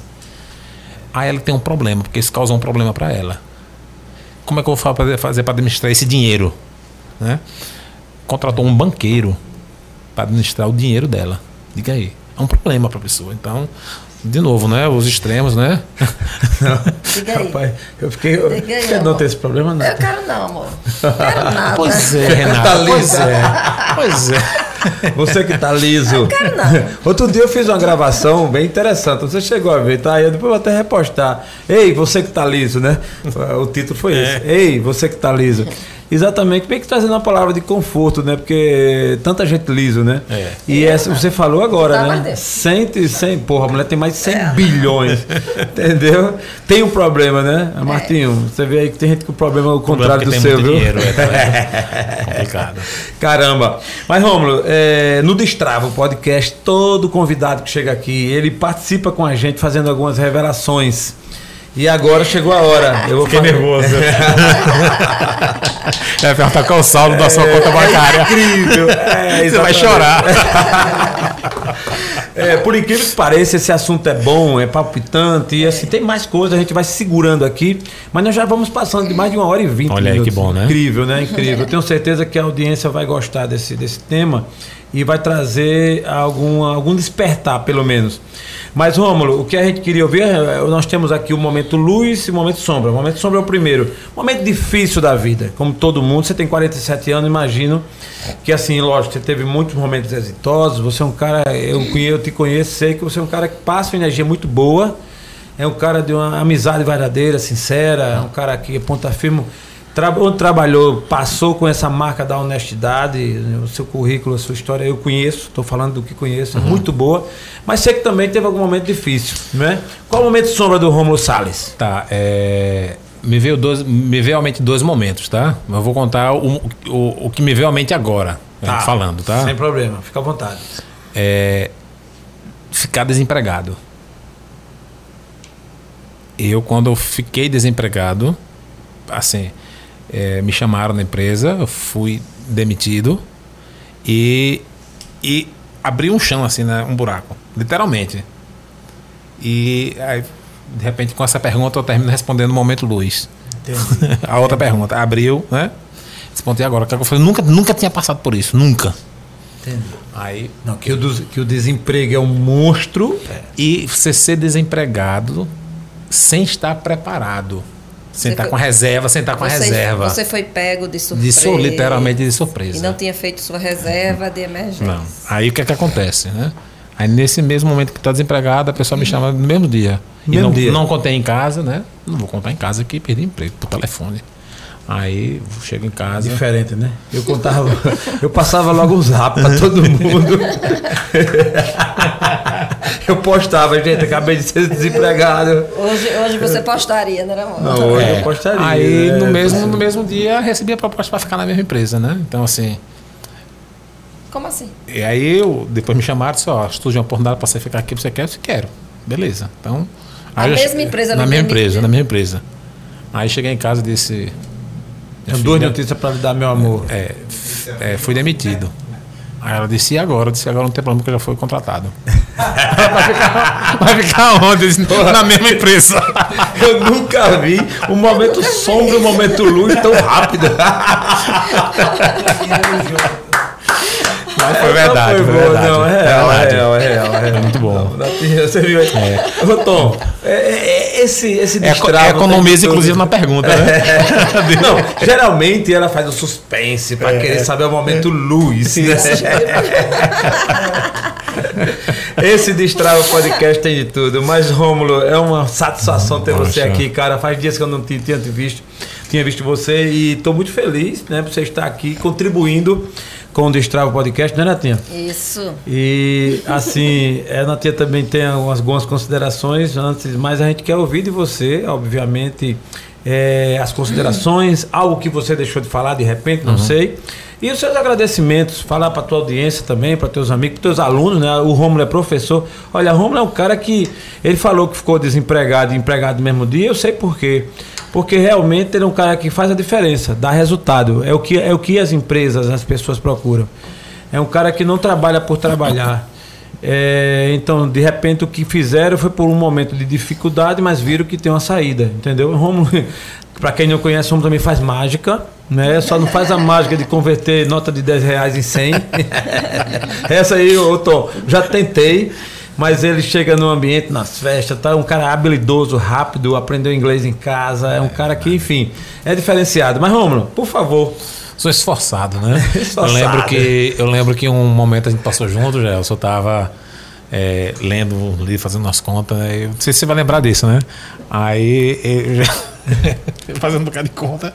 Já disse, rapaz, daqui para frente. Foi, é, eu tava lendo um livro, é, Uma Mente Milionária. Uma mente milionária. Não sei se, enfim. Dessa linha. E ela chegou pra mim, rapaz, vou encontrar você lá na frente, vai estar milionário, porque é o que tu lê, o que tu estuda, o que tu faz conta. Não, não, eu tô esperando até agora, porque o Romulo é sempre lendo, lendo livro de dinheiro, de conta. É, lembro disso. E eu sou um cara, né, ainda bem que eu tenho a minha esposa, graças a Deus, que faz minhas contas, entendeu? Entendeu? Ela, ainda bem que ela não gosta de shopping, ela tem muito controle no cartão. Eu sou péssimo, eu só sei falar. Sabe pedir. É. Mas, mas assim, Gelson, eu tô muito feliz, né? Assim, a gente passou um tempo sem se falar, sem, sem falar, porque dá distanciamento, né? Lógico, amizade, né? correria Não é da falar, vida, é correria, correria da né? vida. E muito feliz mesmo quando assim, a gente se falou de volta, manteve os contatos, né? Renata também. Disse, disse no começo, fora da gravação, que eu, que eu gosto da Renata de graça, né? Porque pro Gelson teve um pedágio aqui pra gente poder. Muitos anos aí junto, né, Gelson? Muitos anos. Conheci Romulo quando ele tinha 70 quilos. 70 Calma. quilos. Mas fico muito feliz com, com, com a sua proposta aqui do podcast, né? É, comenta em casa, né? Boa. E mostra ó, pô, o Jaelson aqui, mostra lá. é, meus irmãos sabem já. Boa, boa. Manda ele não. seguir a gente. É. Por favor. Não, peraí, mandar não, é obrigado. Obrigado a seguir. Bota né? no grupo da família, diz assim, ó, eu estive no podcast, no Destravo Podcast. Segue, dá um like, faz qualquer comentário, me critica, me critica. Se inscreve no canal. Se inscreve, bota lá, Jaelso Feio. Problema nenhum. Problema nenhum, né? Mas é isso, assim, a satisfação muito grande estar aqui, estar podendo, é, além de estar aqui é, é, contribuindo, participando dessa conversa, é revê-los, né? É, Boa, a gente criou um vínculo lá atrás e está mantendo de volta esse vínculo. Muito bom. Fica certo que eu teria muito mais perguntas a fazer, Natinha também, mas o tempo não nos permite. E quanto a, com, a, com a vez, antes de mais nada, a nossa esposa falar também. Apresentadora, agora oficial. Ela foi Já devagarzinho, pensou? Rômulo. Veio para uma vez, para duas, já vai no nono. Já pensou? Diga aí. Vamos lá, e que venha mais Sim. podcast. Que bom ter você aqui no Destrava Podcast, Rômulo, né? Que esse podcast ele chegou para destravar as vidas.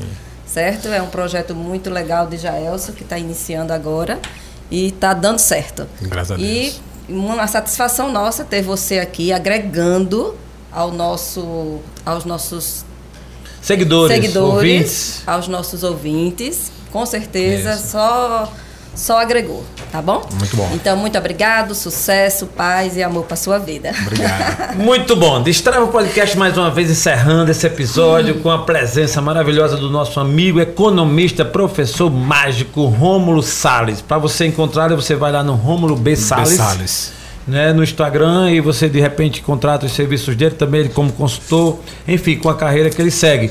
E a você que nos acompanhou até agora, nossos sinceros agradecimentos ao nosso amigo Tom, que sempre está aqui conosco dando sua contribuição.